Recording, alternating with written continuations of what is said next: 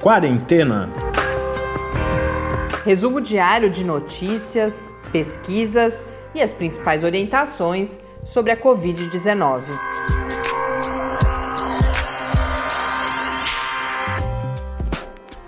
Quarentena, dia 62. Olá, bem-vindos ao 62º encontro aqui nesta nossa quarentena. Eu sou Mariana Petson. Eu sou Tarso Fabrício. Encontro que acontece no marco do momento em que o Brasil passou a ser o quarto país com maior número de casos em todo o mundo, ultrapassando, portanto, a Espanha e a Itália. Agora nós temos Estados Unidos com maior número de casos, Rússia, Reino Unido e depois Brasil. E neste mesmo momento, agora são 8 e 14, daqui a pouco está anunciado ao menos um pronunciamento do presidente da República chamando as pessoas de volta ao trabalho. Então parece realmente que temos uma espécie de universos paralelos, pois no dia em que o Brasil chega à marca de 15.633 mortes, um acréscimo, portanto, hoje a gente tem os números oficiais de hoje, então 816 mortes. Ontem, sexta-feira, esse número foi de 824 e 233 mil 142 casos, chegando então à posição que eu mencionei de quarto país com maior número de casos. Antes de continuar, quero cumprimentar várias pessoas, pelo menos isso de boa notícia a gente teve ao longo do dia, uma interação uh, bastante grande conosco no Twitter.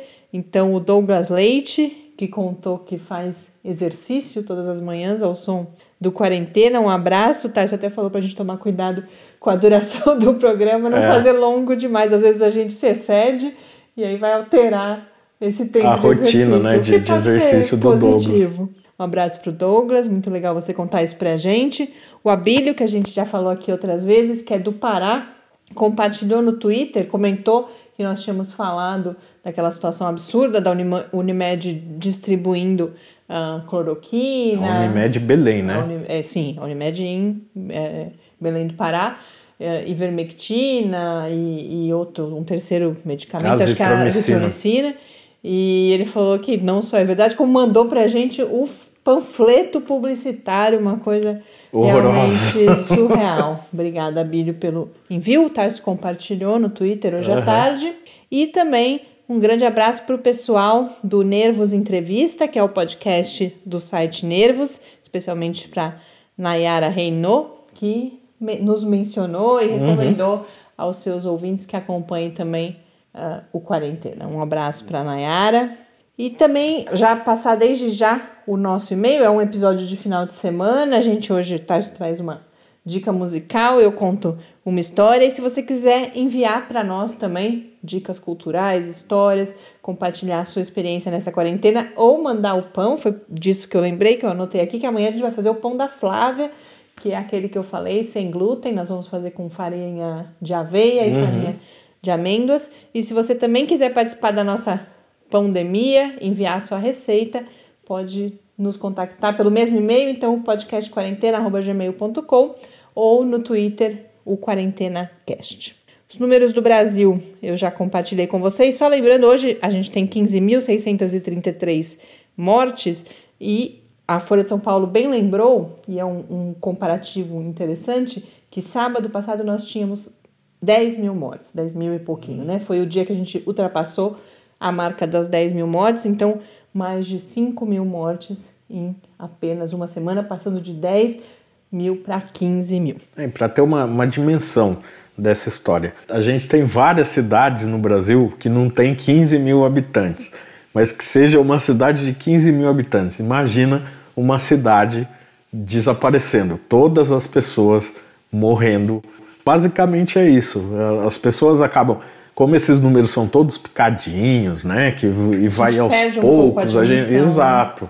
E não, são 15 mil pessoas. É uma coisa brutal, é assustador. Ele não vai parar de crescer, quer dizer, uma hora vai parar de crescer, mas nas próximas mas semanas não, isso vai exatamente. crescer bastante. No mundo, O número, segundo a Organização Mundial da Saúde, é de 4.425.485 casos, com 302.059 mortes. E hoje o que me chamou a atenção é que as Américas passaram durante muito tempo, a Europa continuava à frente em número de casos e agora as Américas já estão com mais casos, embora o número de mortes ainda seja ligeiramente inferior ao número registrado na Europa. E na, no painel da John Hopkins temos 4.621.327 casos.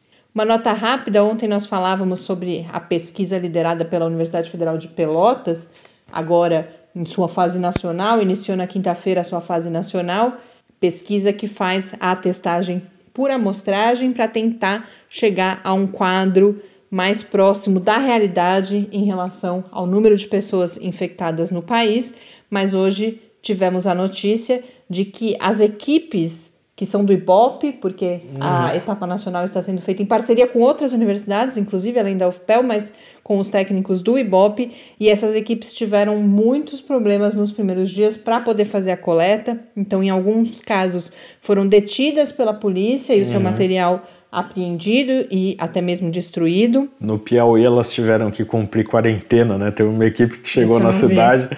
E o prefeito falou: "Ah, chegou de fora aqui, é, tem que ficar de quarentena". É, eles tiveram problemas em vários lugares com isso, inclusive ou os governos estão aguardando ainda a autorização dos governos municipais ou foram agredidas nas ruas como se fossem uh, pessoas uh, Golpistas, né? infringindo, né? é, ou infringindo, no mínimo infringindo a quarentena. Então, claramente. A gente teve um caso aqui na região, aqui em Araraquara, do ladinho de São Carlos, que várias pessoas disso, é.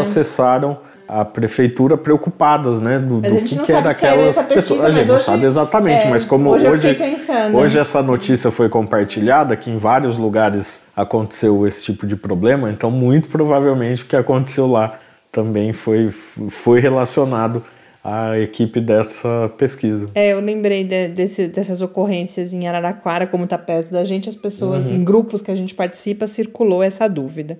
E tudo isso mostra muito provavelmente uma falha de comunicação. O Ministério da Saúde disse que mandou ofícios para os governos municipais, mas aparentemente não tem detalhes, não tem muitos comentários ainda nas notícias que eu vi, mas tudo indica que houve, portanto, uma falha de comunicação. E falando em estudos epidemiológicos, na cidade de São Paulo, nós tivemos um estudo uh, semelhante a esse, e os dados foram divulgados ontem. Eu vi a notícia na revista Piauí, mas saiu também uh, em outros meios de comunicação. É uma equipe formada por epidemiologistas de mais de uma instituição, universidades inclusive, em parceria com os laboratórios Fleury e com o IBOP, que testou 520 pessoas em seis distritos da cidade de São Paulo, escolhidos por terem as maiores taxas de casos e de mortes por 100 mil habitantes. Esses distritos são Bela Vista, Jardim Paulista, Morumbi, Pari, Belém e Água Rasa, e o resultado, corroborando aí várias pesquisas semelhantes que têm sido divulgadas, é que há 12 vezes mais casos de fato nessa população do que aquilo que é oficialmente registrado. Eles colocam isso em termos de que 5,2% da população já teria tido contato com o vírus SARS-CoV-2, e isso leva a essa taxa que mostra mais uma vez o tamanho da subnotificação. Uma preocupação cada vez maior é com um aspecto que já falamos aqui, que é a interiorização. A gente falou muitas vezes em relação ao estado de São Paulo, mas no Brasil Esse essa é uma situação acontece, que, né? que preocupa, com destaque hoje nas notícias aos estados da Bahia, Ceará, Maranhão, Pernambuco, Rio Grande do Norte e Amazonas, em que cidades, portanto, que não têm leitos de UTI ou que têm poucos leitos de UTI começam a pressionar os sistemas de saúde das capitais porque esses pacientes precisam ser transferidos. Em alguns casos até de capitais de outros estados, né?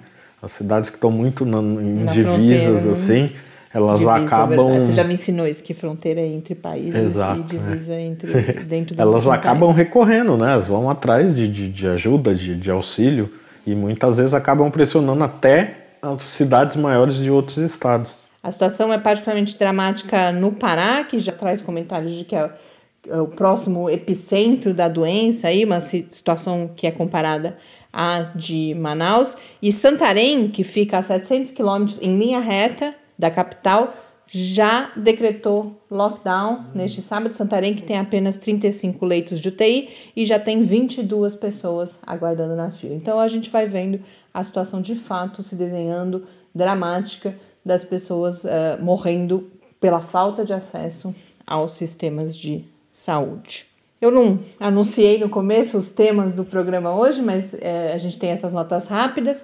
E agora a gente vai, como é tradição, aos sábados, para o nosso quadro em parceria com o programa de pós-graduação em Sociologia da Universidade Federal de São Carlos. E hoje eu conversei com a professora Svetlana Russeishvili, que trabalha com a temática das migrações, trabalha com refugiados e produziu um, um texto para o Boletim Coletividades, porque essa parceria nossa aqui no Quarentena envolve a produção de um texto que é publicado semanalmente no site do PPGS. As diferentes áreas do conhecimento do programa estão se organizando para redigirem, registrarem reflexões a partir desses pontos de vista sociológicos desses diferentes pontos de vista, a depender do foco de cada área. E a professora Svetlana fala então justamente de mobilidade de uma forma mais abrangente, e a partir disso chega na questão dos migrantes, dos refugiados e vai nos contar quatro lições. Ela organizou o seu texto em termos de quatro lições que a pandemia nos ensinou sobre mobilidade e o seu oposto, fixidez e mobilidade. Então vamos agora acompanhar a entrevista com a professora Svetlana Russeishvili.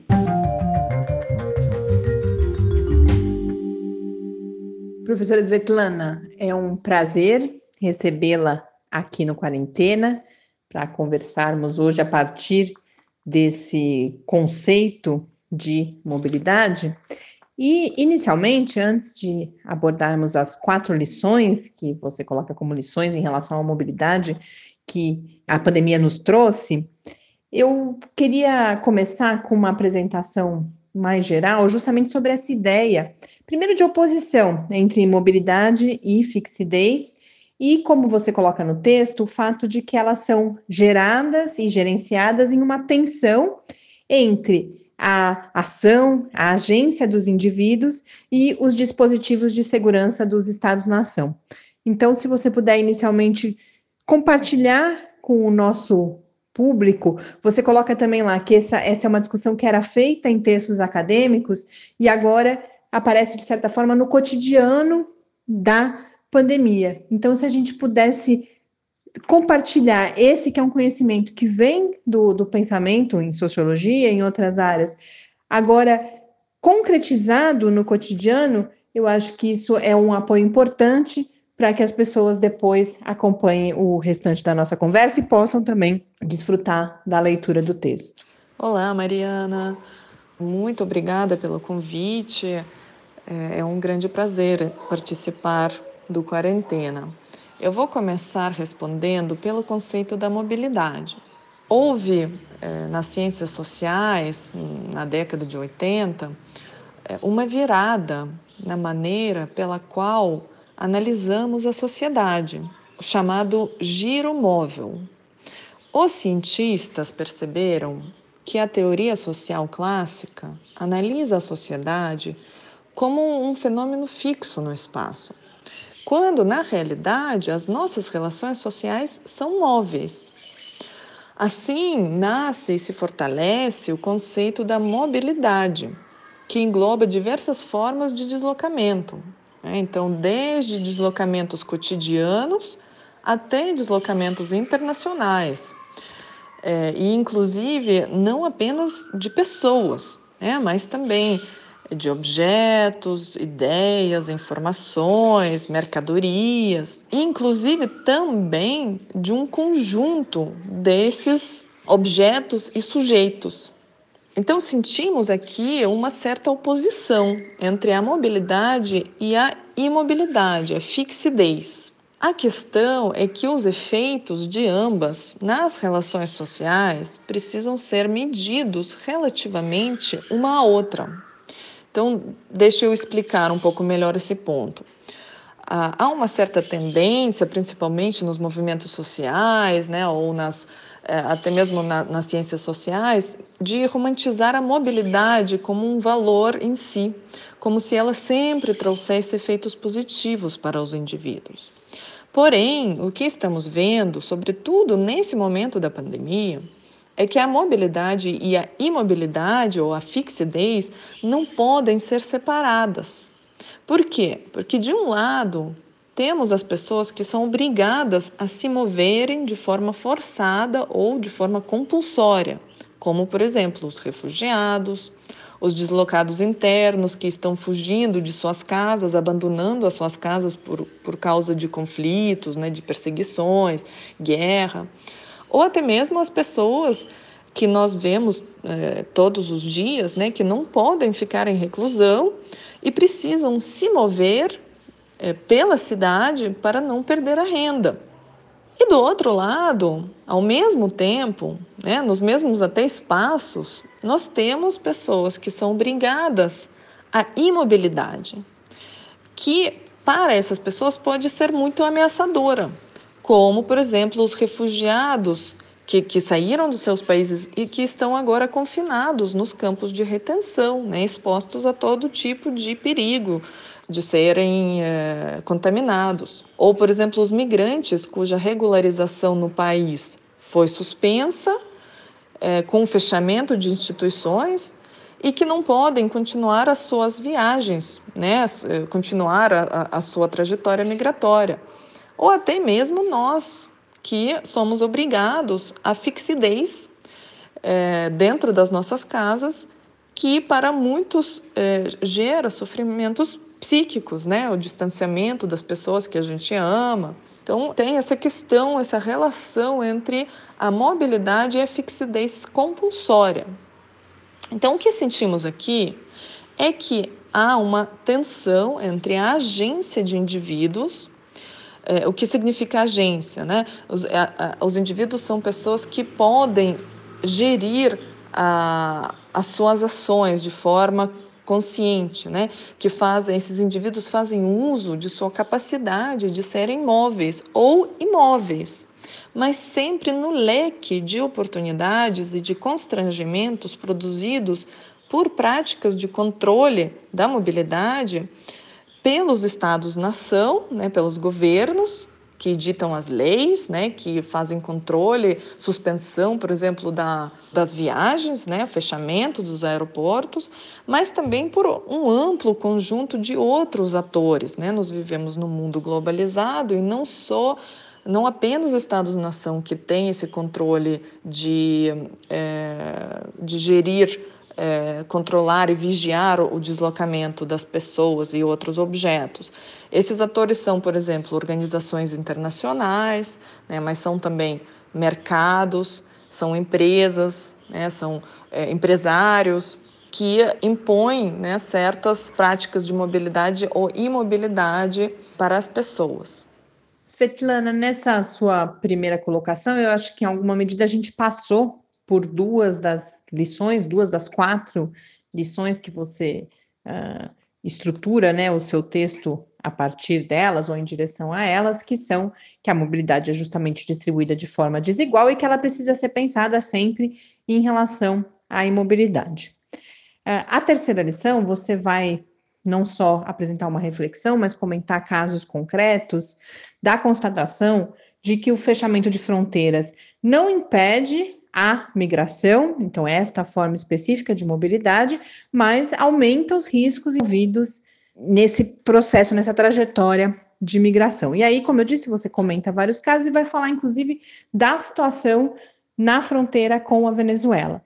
Então, queria que você, uh, sim, apresentasse um pouco uh, que, que, riscos são esses que são aumenta aumentados, que contexto é esse, em parte você já falou um pouco sobre isso, mas também contar um pouco para a gente dessa situação específica e das suas preocupações em relação à situação com a Venezuela. O que eu tentei demonstrar no meu texto é que as políticas de suspensão de mobilidade internacional e de fechamento de fronteiras precisam considerar que diferentes grupos sociais possuem acesso desigual a uma viagem segura, rápida e confortável. Então, se de um lado nós temos a suspensão do tráfego aéreo, que tem se demonstrado uma medida eficaz de contenção do vírus, porque, como medidas, eh, como pesquisas preliminares mostram, é, eu acho que a gente vai ter uma visão mais ampla disso daqui a pouco, com umas pesquisas mais consolidadas, mas o que a gente está percebendo é que o vírus veio para o Brasil de avião, né? Tem até um, umas, é, um, uns artigos jornalísticos que falam do desembarque do vírus no Brasil. De fato, o vírus veio de avião e com classes sociais mais privilegiadas, que têm de fato acesso a esse tipo de viagem, né? que é uma viagem muito rápida e bastante segura. Né? Então, de fato, a suspensão do tráfego aéreo é, tem se mostrado uma medida eficaz. Por outro lado, o que nós estamos vendo é também o recrudescimento das, é, do controle fronteiriço é, nas fronteiras terrestres ou marinhas. E aí, as pesquisas sociais mostram que quando a gente controla mais, vigia mais a fronteira e dificulta a passagem fronteiriça para as pessoas que estão viajando já nessa situação de muita precariedade, a gente apenas, a gente não barra, a gente não acaba com, com as travessias, mas a gente põe essas pessoas é, no, em risco ainda maior.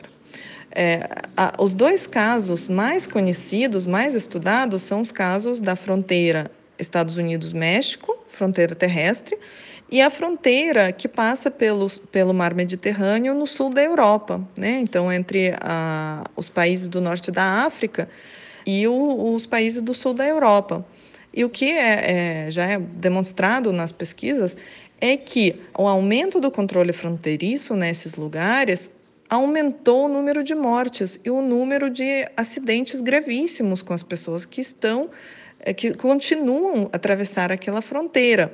O símbolo né, dessa tragédia que está acontecendo na fronteira é a morte do, do pequeno menino sírio Alan Kurdi, né, que, que, enfim, né, é, o mundo inteiro se emocionou e ele se tornou um, um símbolo né, dessa, é, dessa fronteira fechada que põe em risco é, muitas pessoas que simplesmente não podem optar por não se mover, porque, é, como a família do Alan Kurdi, eles estão fugindo, por exemplo, de um conflito armado, né? Eles não possuem mais nem casas, eles precisam sair do seu país e é, buscar um local mais seguro. Então, quando a gente fecha essa fronteira faz um controle mais extensivo e mais violento, a gente apenas coloca essas pessoas em, em um risco ainda maior é, e deixa eles sem opção, né? Eles estão correndo risco no, no, no seu local de origem, mas também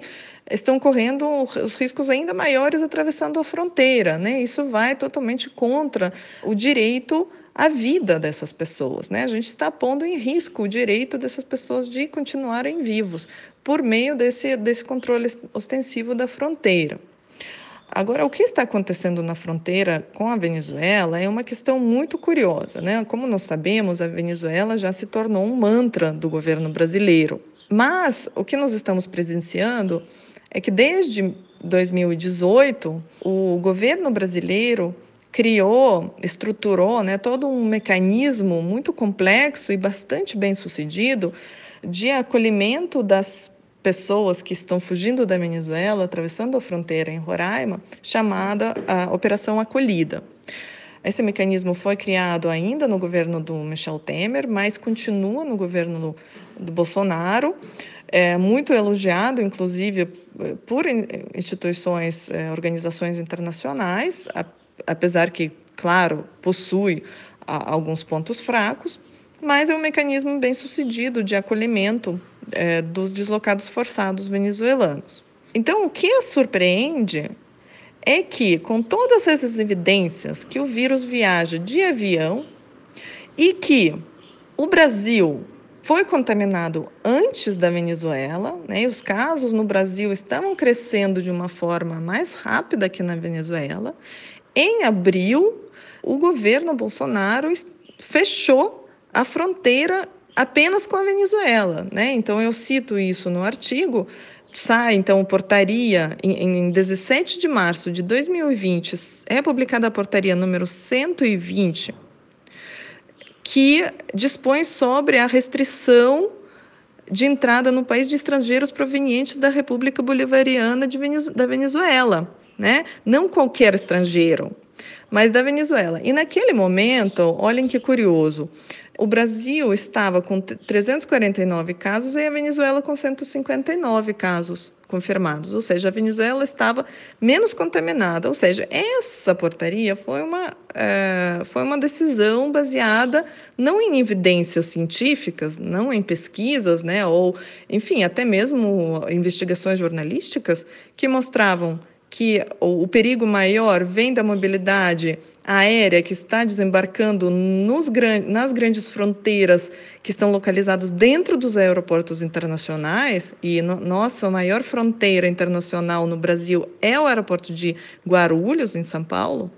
Então, em detrimento desses dados, o governo está é, restringiu a entrada dos venezuelanos sabendo que os venezuelanos estão fugindo de uma situação muito complicada no país deles e, e poderiam ter acesso aqui no Brasil à saúde e, e né, os medicamentos, tudo mais, mais, melhor do que no país deles. A medida de restrição do tráfego aéreo e da entrada de estrangeiros em geral só veio um mês depois, né? Ou seja, são, são medidas muito ideológicas, né? tomadas na base ideológica e não na base de dados científicos. E o que, qual foi o impacto para os deslocados forçados venezuelanos na fronteira? Eles continuam atravessando a fronteira, mas ao invés de atravessar de forma segura, nos postos fronteiriços que estão agora fechados, eles estão atravessando de maneira é, arriscada, usando coiotes, né, pessoas que, que recebem dinheiro para levar é, os deslocados por meio de caminhos perigosos. Então, esse é o resultado dessas medidas que não foram pensadas de uma maneira fundamentada nos dados, né, nas evidências. Svetlana, para a gente concluir, eu gostaria então que você comentasse a afirmação de que combater a ilegalização dos migrantes traz benefícios para toda a sociedade, especialmente no contexto de pandemia e de combate à transmissão da pandemia.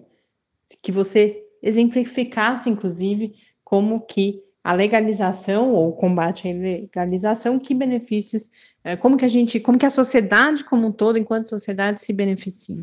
Bom, aqui, Mariana, o raciocínio é, é bastante elementar.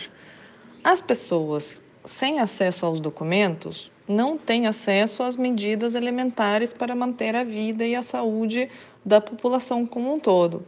Essas medidas elas podem ser tanto econômicas quanto sanitárias. Né? Do ponto de vista sanitário, o Brasil talvez não esteja sofrendo dessa questão tanto quanto outros países, como, por exemplo, os Estados Unidos, onde não há sistema de saúde universal público. Então, lá, é, as pessoas indocumentadas têm medo de procurar ajuda para não serem deportadas.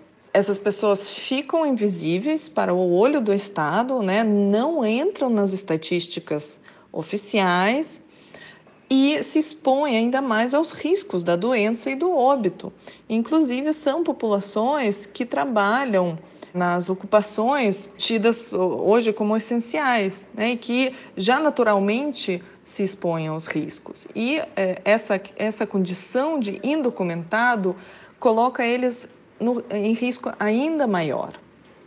Quanto às medidas econômicas, é, o que nós estamos presenciando hoje no Brasil é que as pessoas indocumentadas também não conseguem receber auxílio emergencial do governo. Normalmente, as pessoas que já estão com problema de regularização no país, eles estão inseridos nas ocupações é, bastante precarizadas, né, nos trabalhos precários que também sofreram com a pandemia. e não conseguem, é, além de tudo, receber essa ajuda é, do governo para se manter vivos, né? E eu acho que o raciocínio aqui é muito simples, né? Quanto maior o bem-estar das camadas mais vulneráveis, né? quanto, quanto maior é, o, é a assistência às camadas mais vulneráveis da sociedade, mais justa e mais feliz essa sociedade é como um conjunto de cidadãos, né? Então isso beneficia todos nós, não só as camadas, os grupos sociais mais específicos dos quais a gente está falando. Até porque o que a pandemia demonstrou que todos estamos conectados. Né? Então, o vírus ele não faz nenhuma diferença entre um estrangeiro e um nacional, entre um imigrante documentado ou um estrangeiro é, indocumentado. Né? Para o vírus, somos todos iguais. Então, é isso que a gente precisa entender. Eu acho que isso é, é uma grande lição é, dessa pandemia. Muito obrigada, professora, por compartilhar conosco essas informações, reflexões e também essa mensagem. Eu que agradeço, Mariana. Essa pandemia revelou muitos processos sociais que estavam latentes e eu acho que a sociologia tem muito a contribuir. Então, agradeço muito pelo convite. Fiquem bem.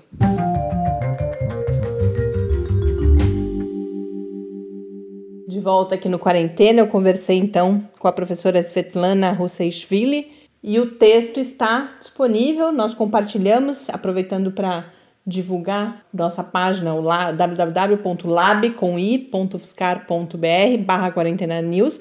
Lá nós colocamos links para os principais assuntos que tratamos aqui, as principais notícias, e a gente compartilha hoje, então, mais uma vez, o site do PPGS, onde estão os textos das últimas três semanas, já Estamos completando hoje, então, já a nossa quarta semana de parceria com o PPGS e esses textos estão todos lá. Em breve também o texto da professora Svetlana, acho que inclusive já deve estar lá o da Svetlana, porque ela mandou bem cedo na semana. E dessas coincidências que eu só percebi quando eu fui montar a pauta do programa, eu vou hoje, como eu disse, contar uma história que está relacionada tanto à questão da migração e a uma história que se passa na antiga União Soviética. A professora Svetlana, pelo nome, a gente percebe a grande probabilidade de ter uma origem não brasileira e ela é russa e a nossa história de hoje também vem da região da Rússia.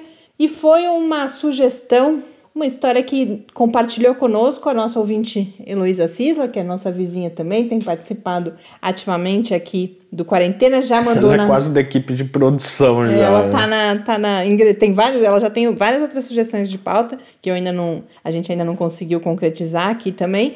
E ela mandou, da mesma forma como me emocionou bastante quando ela mandou a receita de pão, era um recorte de jornal de 1982. Dessa vez ela mandou ela compartilhou conosco, não era nenhuma sugestão de pauta, mas eu achei interessante trazer aqui uma história contada originalmente pelo pai dela, que é o Leonardo Cisla. Há um livro em que essa história é contada. A história que ele conta é da sua família, então, dos seus pais e avós, uma família imigrante lituana que veio para o Brasil na década ali, por volta da década de 1920. Em um dos capítulos desse livro, a gente vai conhecer a história da avó e da bisavó da Heloísa, portanto, a mãe e a avó do Leonardo Cisla, que é o autor, relacionada à gripe chamada gripe espanhola, né? A epidemia de influenza em 1918, 18, 1919. Porque a Edviges, que era a avó do Leonardo portanto, a bisavó de Luísa, ela era enfermeira e a Olga, filha dela, as duas moraram nesse período aí de 1918, 1919. Ela como enfermeira, enfermeira ela trabalhava em um hospital na cidade que fica onde hoje é a Ucrânia, no território da Ucrânia, a cidade de Krivoy Rog. Ela trabalhava como enfermeira num hospital, inicialmente atendendo feridos da Primeira Guerra Mundial e depois pacientes da chamada gripe espanhola. E chegou a morar no hospital com a sua filha Olga devido à grande demanda de trabalho que existia. E ela, nas suas memórias, contava da grande quantidade de mortos recolhidos em carroças para enterros coletivos em valas comuns.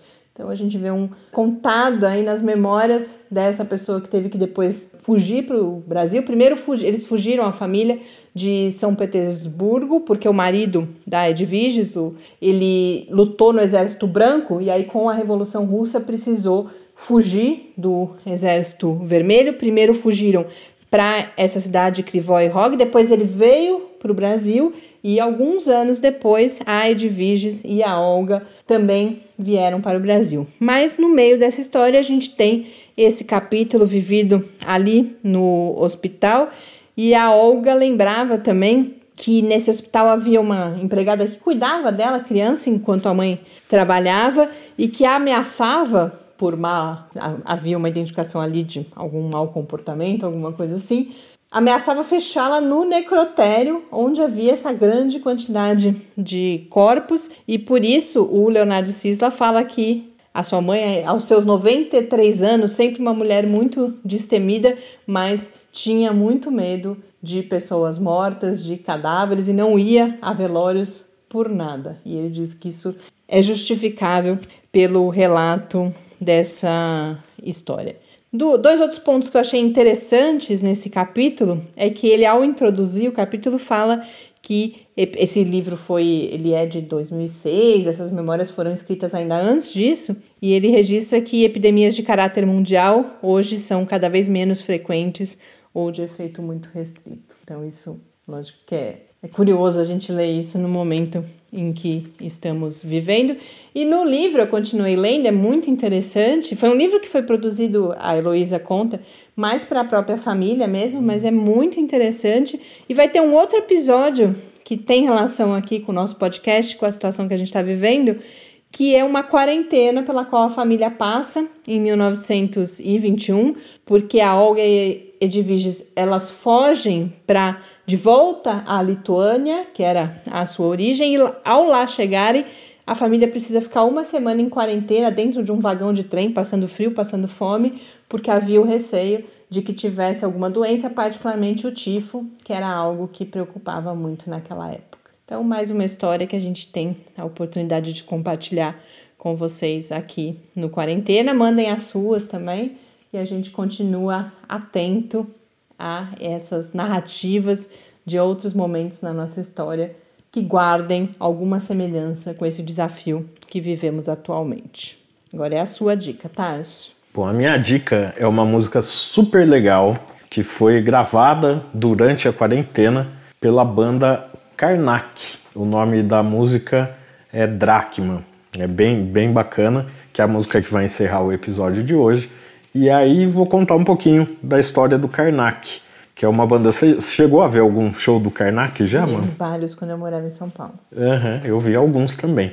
O Karnak é uma banda super legal, ela é, capitaneada aí pelo André Bujan, que é uma figuraça, né? Que antes do Karnak teve uma banda que chamava Os Mulheres Negras, junto com Maurício Pereira, também é uma banda super legal. E até hoje eles meio que se reúnem, fazem algumas coisas juntos e tal. E o Karnak lançou o primeiro disco em 1995. Ele é uma banda curiosa que é, começou um pouco na, na onda da mistura, de misturar rock, pop, música étnica. E dessa salada sonora sai uma coisa que eles são as únicas pessoas capazes de fazer. Eles são performáticos também. Né? Exatamente. Né? A primeira, primeira formação do Karnak tinha 10 músicos, dois atores e um cachorro. é, é, bem bacana. Eles lançaram o primeiro disco deles, então é de 95, é, se chama Karnak. Depois lançaram mais quatro discos: O Universo Umbigo e Estamos Adorando Tóquio. Esse é o meu disco preferido, eu adoro esse disco, estamos adorando Tóquio.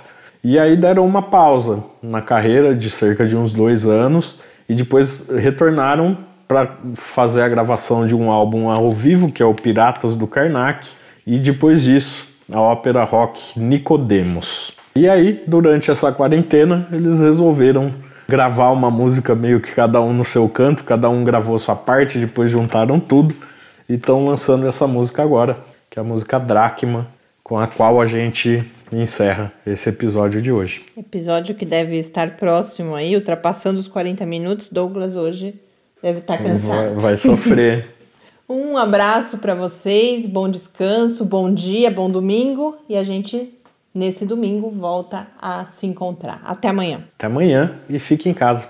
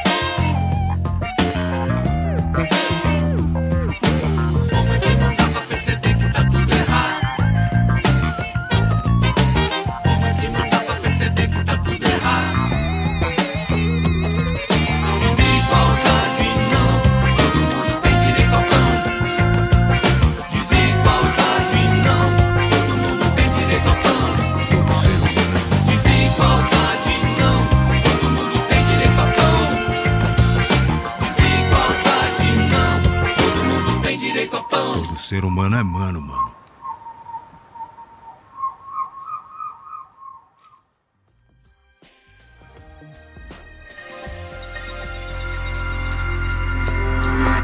Quarentena é uma realização do Laboratório Aberto de Interatividade para a Disseminação do Conhecimento Científico e Tecnológico da Universidade Federal de São Carlos, o LAB da UFSCar, do Centro de Desenvolvimento de Materiais Funcionais, CDMF, e do Centro de Inovação em Novas Energias, o Cine. Pauta, produção e apresentação: Mariana Pezzo e Tárcio Fabrício. Arte e design de Henrique Mateus. Desenvolvimento web: Eduardo Martins. Edição de áudio: Lucas Stefanuto. Apoio Fundação de Amparo à Pesquisa do Estado de São Paulo.